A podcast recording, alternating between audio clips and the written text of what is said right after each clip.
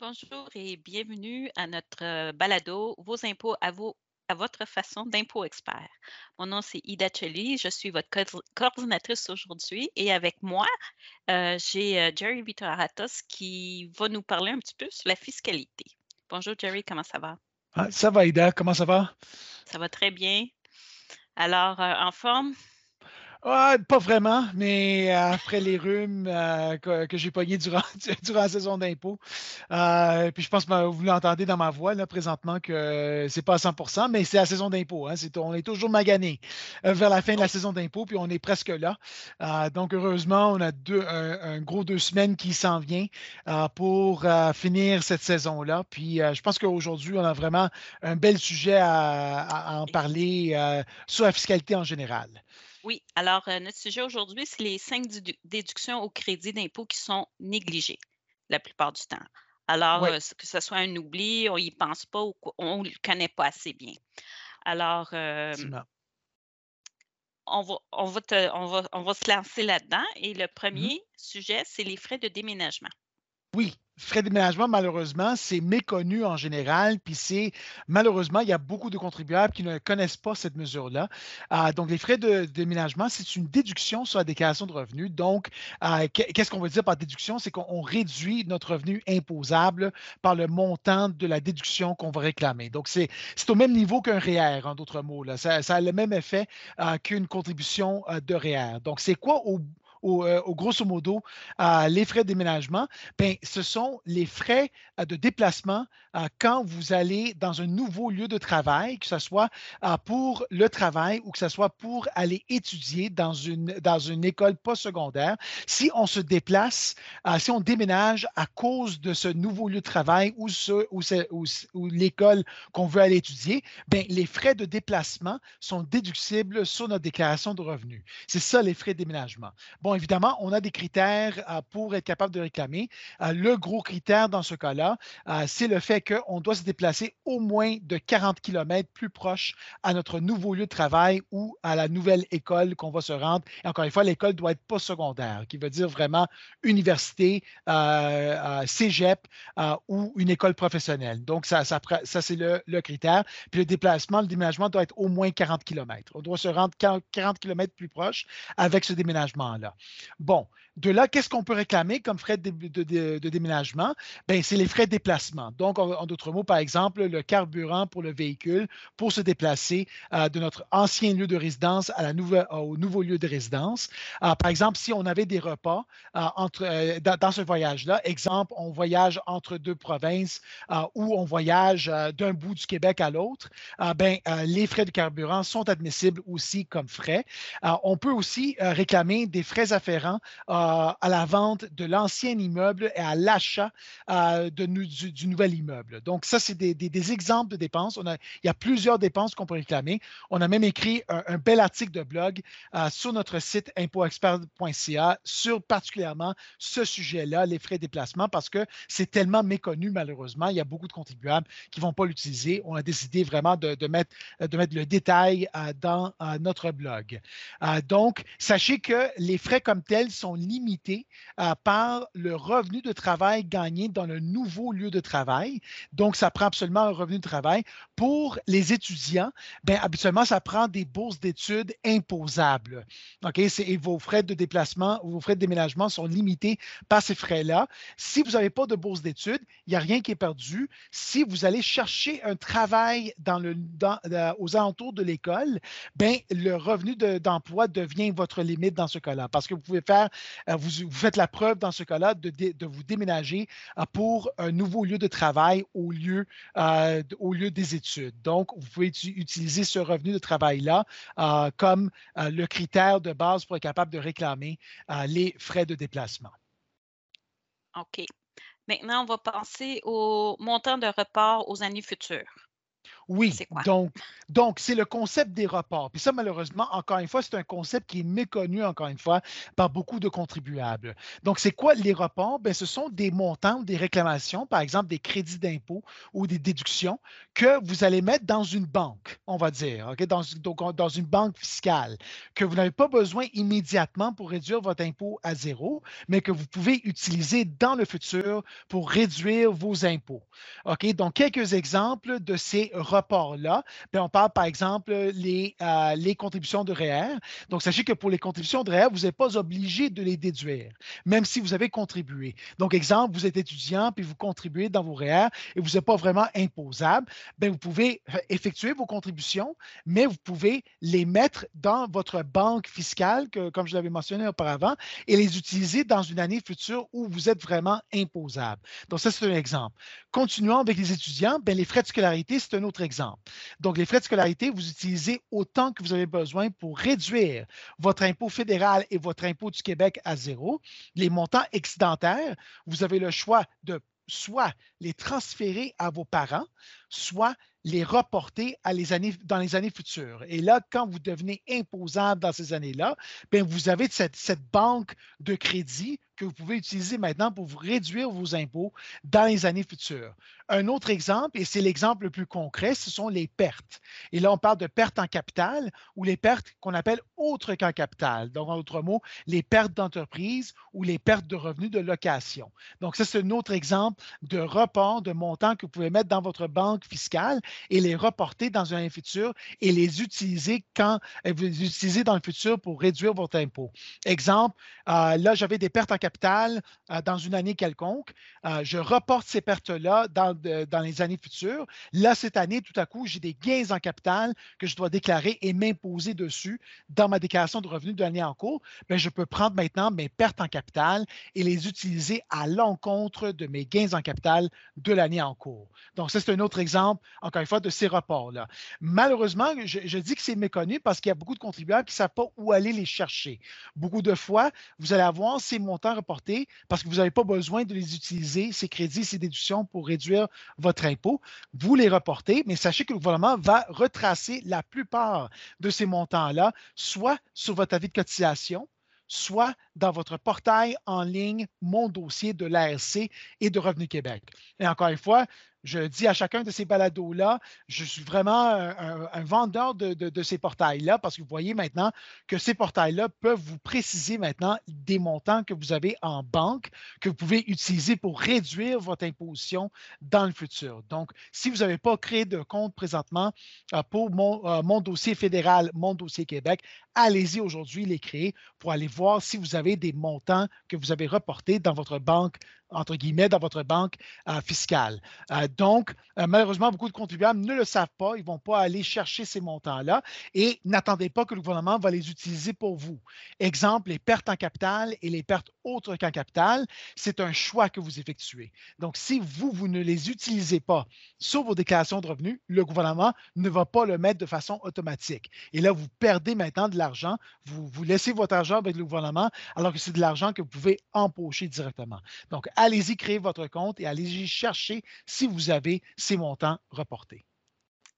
D'accord. On va passer aux réclamations rétroactives. Oui, donc, euh, donc ça, c'est un peu différent. Là, on parlait de reports qui étaient pour le futur.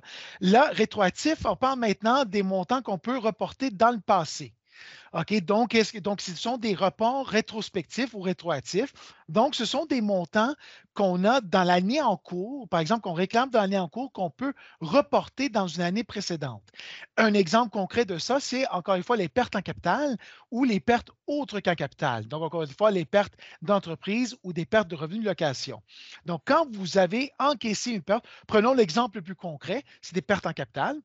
Euh, on prend l'exemple que vous avez vendu une action euh, euh, qui était à perte et là, vous n'avez pas d'autres gains en capital durant l'année. Donc là, vous avez une perte dans l'année en cours.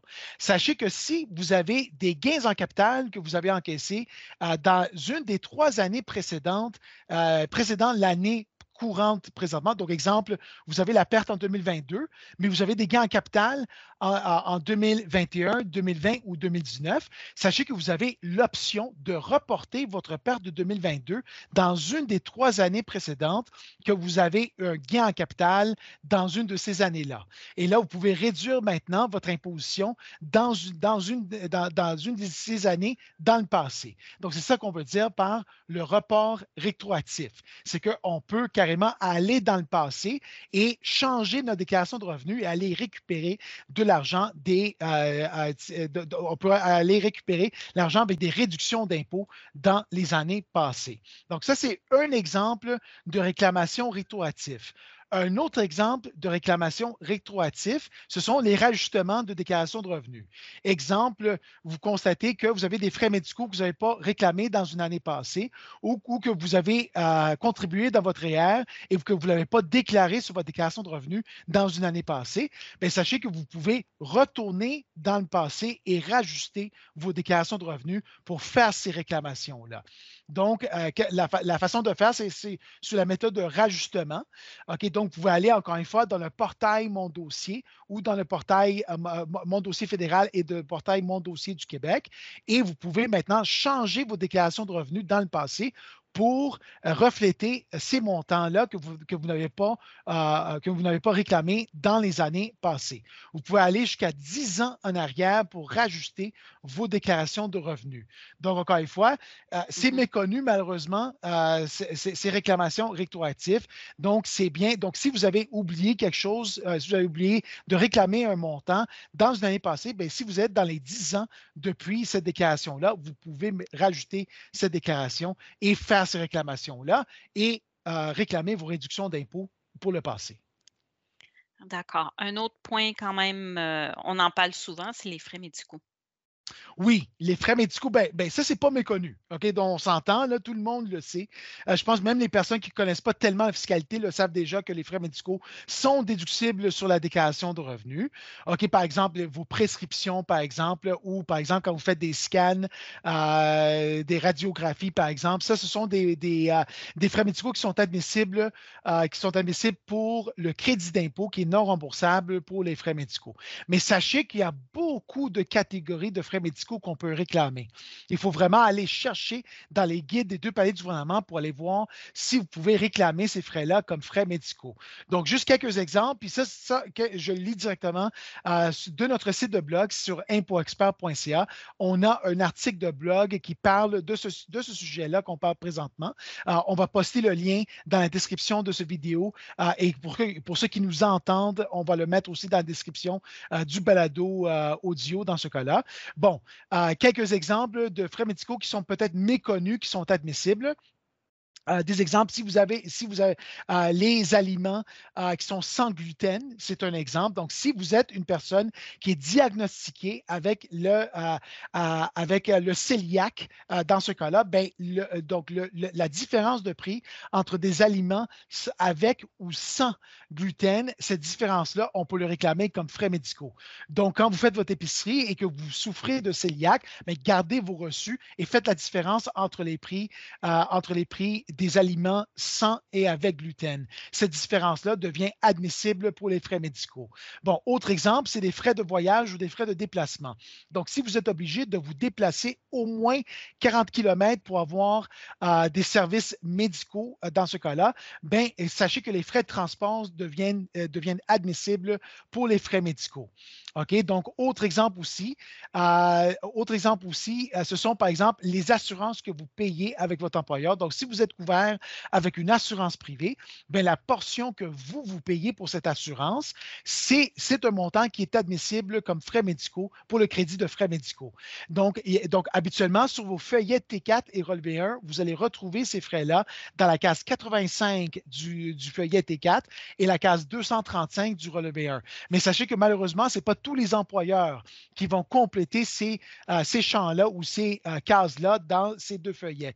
Donc, ça prend absolument votre dernier talon de paye et regardez le cumulatif des frais que vous avez payés. Et ce cumulatif-là, c'est le montant qui est admissible comme frais médical pour ce crédit.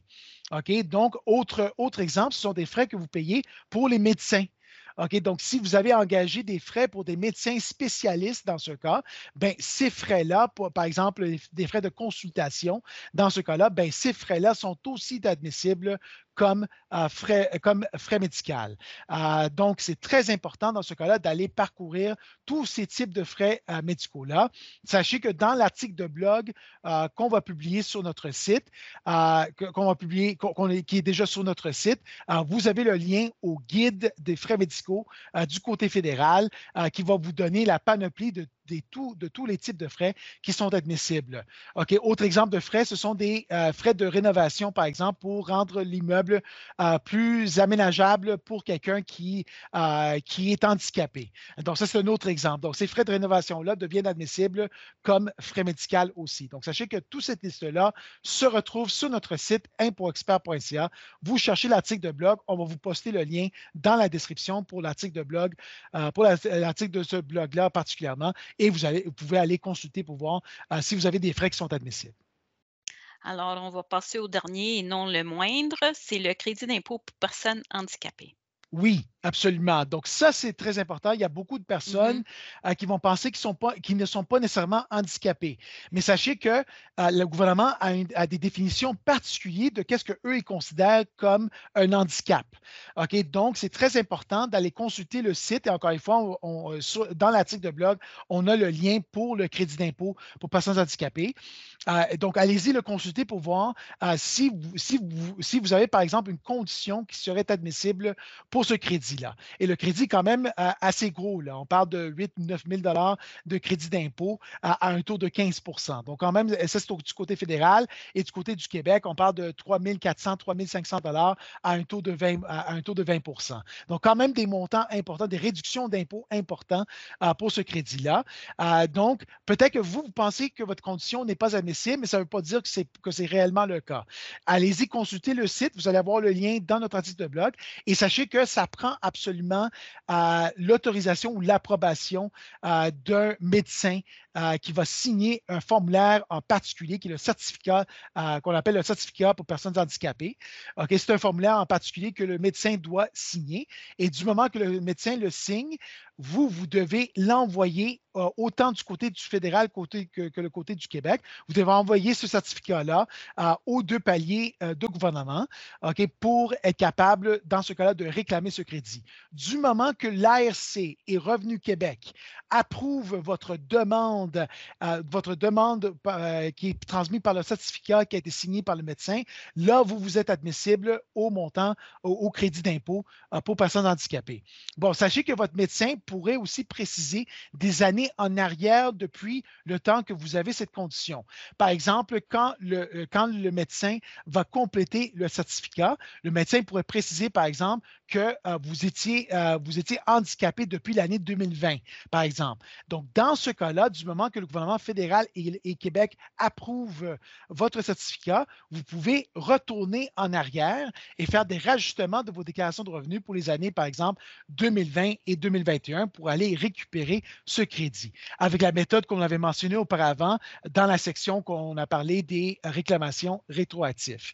OK? Donc, c'est très important. Euh, donc, si vous avez une condition euh, qui, euh, qui vous nuit dans, dans, dans, vos activités de tous les jours, ben, allez-y dans le lien qu'on a dans notre article de blog pour voir si euh, c'est admissible. Et de là, sortez le certificat, euh, le certificat d'invalidité, faites-le signer par votre médecin, vous l'envoyez aux deux paliers du gouvernement, c'est deux certificats différents, euh, le fédéral de Québec, vous l'envoyez aux deux paliers du gouvernement. Et dans ce cas-là, vous faites votre réclamation pour ce crédit. Très bien. Alors, je pense à conclure les cinq points qu'on voulait aborder aujourd'hui. Euh, merci beaucoup, Jerry. Est-ce qu'il y a une petite astuce que tu veux nous donner avant la fin de la saison? Bien, euh, l'astuce, c'est que ne n'attendez pas pour, produire votre déclaration de revenus. Allez-y le produire le plus euh, rapidement possible. Euh, et aussi, comme je l'avais mentionné, beaucoup des renseignements que je vous mentionne présentement se retrouvent sur notre site web dans impoexpert.ca. Vous allez dans la section de blog. Donc, on a une section qui s'appelle Trucs et astuces. Puis vous allez là-dedans, vous avez le blog d'ImpoExpert. tous les le, sujet qu'on vient juste de mentionner maintenant se retrouve en détail avec les liens du gouvernement sur, sur notre site de blog. Et sachez que c'est très important de vous inscrire aux deux, euh, euh, aux deux sites du gouvernement, dans ce cas-là, aux deux portails en ligne du gouvernement, Mon dossier ARC, Mon dossier Revenu Québec. C'est très important pour comme j'avais mentionné, faire les rajustements, mais aussi, par exemple, euh, de vous renseigner sur vos reports. Donc, vous avez vu que ce site-là est très important. Ça vous donne toute la panoplie de vos renseignements sur votre déclaration de revenus. Donc, n'hésitez pas à aller consulter le site pour aller récupérer votre argent sur ces réclamations-là. Excellent. Bien, merci beaucoup, Jerry. Cela conclut le balado pour aujourd'hui. On se voit la prochaine fois. Merci beaucoup. Bonne journée. Bonne journée. Au revoir.